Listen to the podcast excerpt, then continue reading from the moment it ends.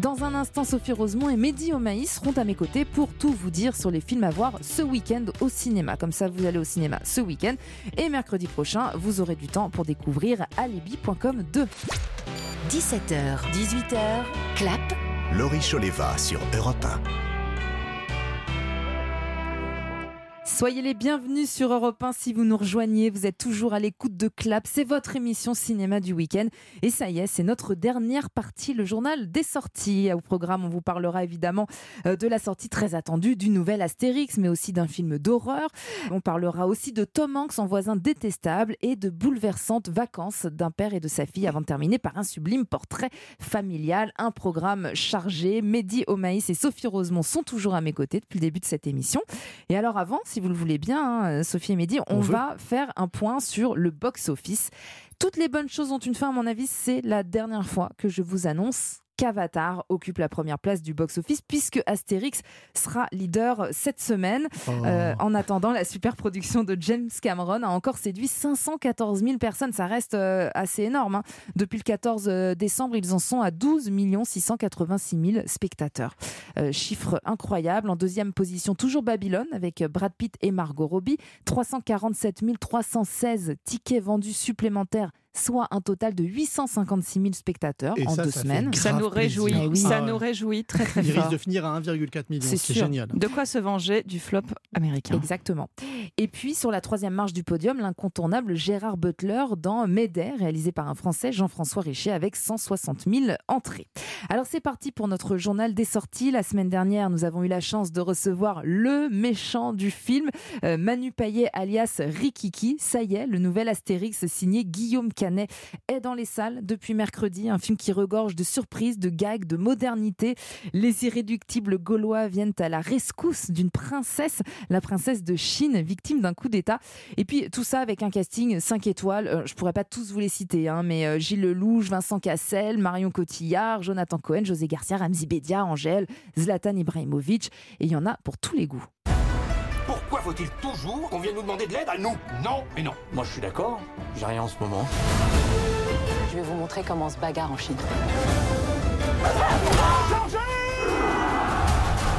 C'est quoi Obélix? On mange trop de viande. Qu'est-ce que tu veux manger d'autre toi? Des légumes. Des légumes. Des légumes? Hein?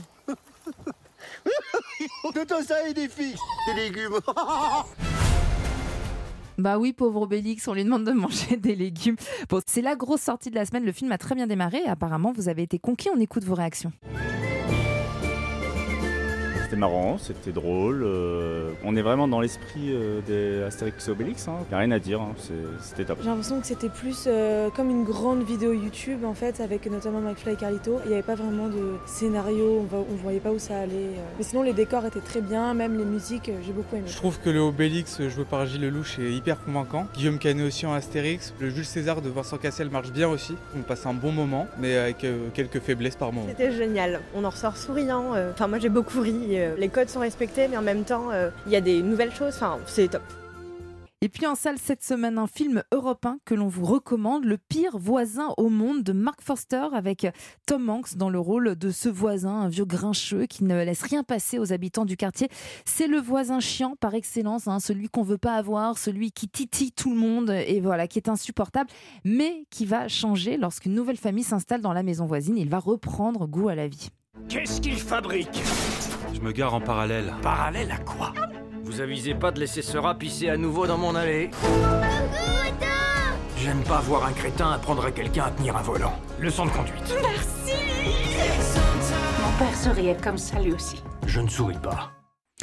Une jolie comédie euh, drôle et touchante sur euh, le deuil et le temps qui passe. On écoute vos réactions. J'ai adoré ce film. C'est vraiment hyper sympa. Bon, c'est pas quelque chose d'hyper original, on a déjà vu, mais je trouve que c'est un film, on sort avec la banane. C'est très bien, j'ai j'ai beaucoup aimé. J'aime bien euh, Tom Hanks déjà à la base. C'est très émouvant, je trouve. Très bien, ouais, on passe un bon moment, c'est un bon film. Il est drôle, il est émouvant, euh, beaucoup aimé. Je l'ai trouvé excellent. On continue notre tour d'horizon avec le nouveau film du réalisateur Night Shyamalan. Bravo. Voilà, j'ai réussi à le dire. Non, assez euh, difficile à prononcer, mais quel talent Il a réalisé entre autres Sixième Sens, Split ou encore Incassable.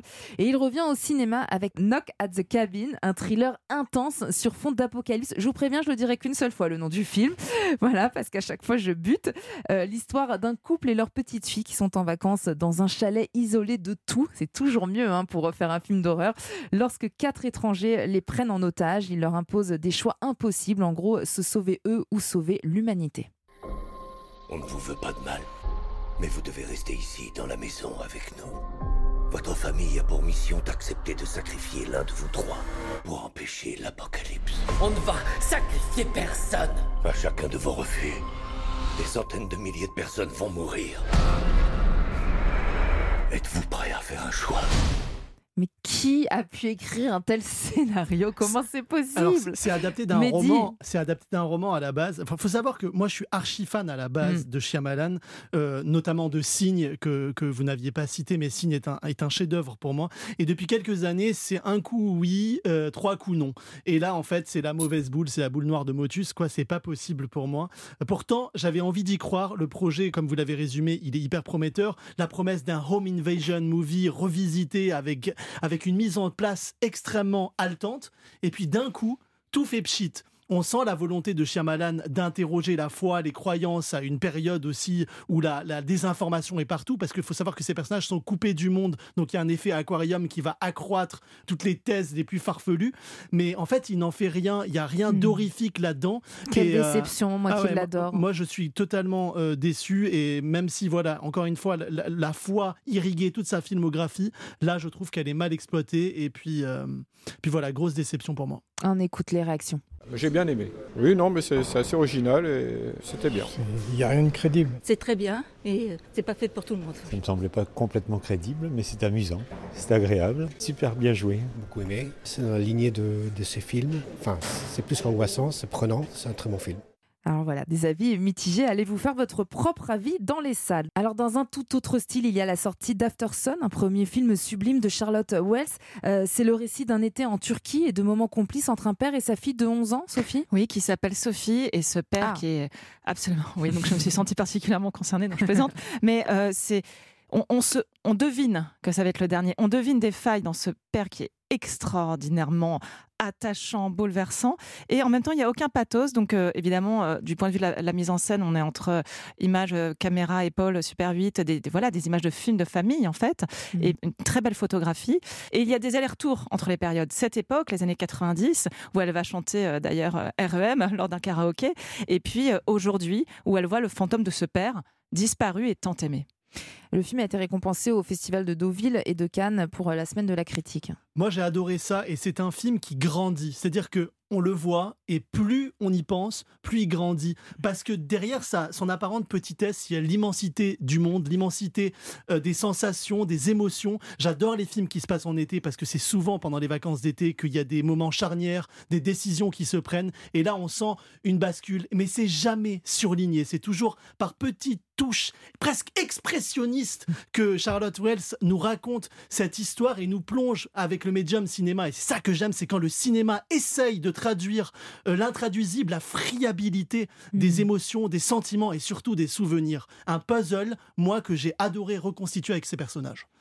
Eh ben, on sent que euh, vous avez beaucoup aimé tous les deux. Et pour rester dans la thématique de la famille, on voulait vous parler d'un petit frère, un film singulier de Léonore Serrail. On aime beaucoup Léonore Serrail sur euh, l'immigration. On suit euh, une mère et ses deux garçons de 11 et 5 ans sur plus de 20 ans, quittent la Côte d'Ivoire pour s'installer en France, mais entre rêves et désillusions, ils vont devoir euh, se faire une place. Il faut être des champions. Il faut travailler à l'école. Il faut être plus fort que les autres.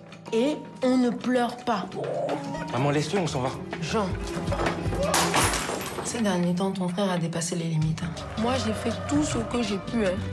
Même si j'ai fait des erreurs. Fais de ton mieux.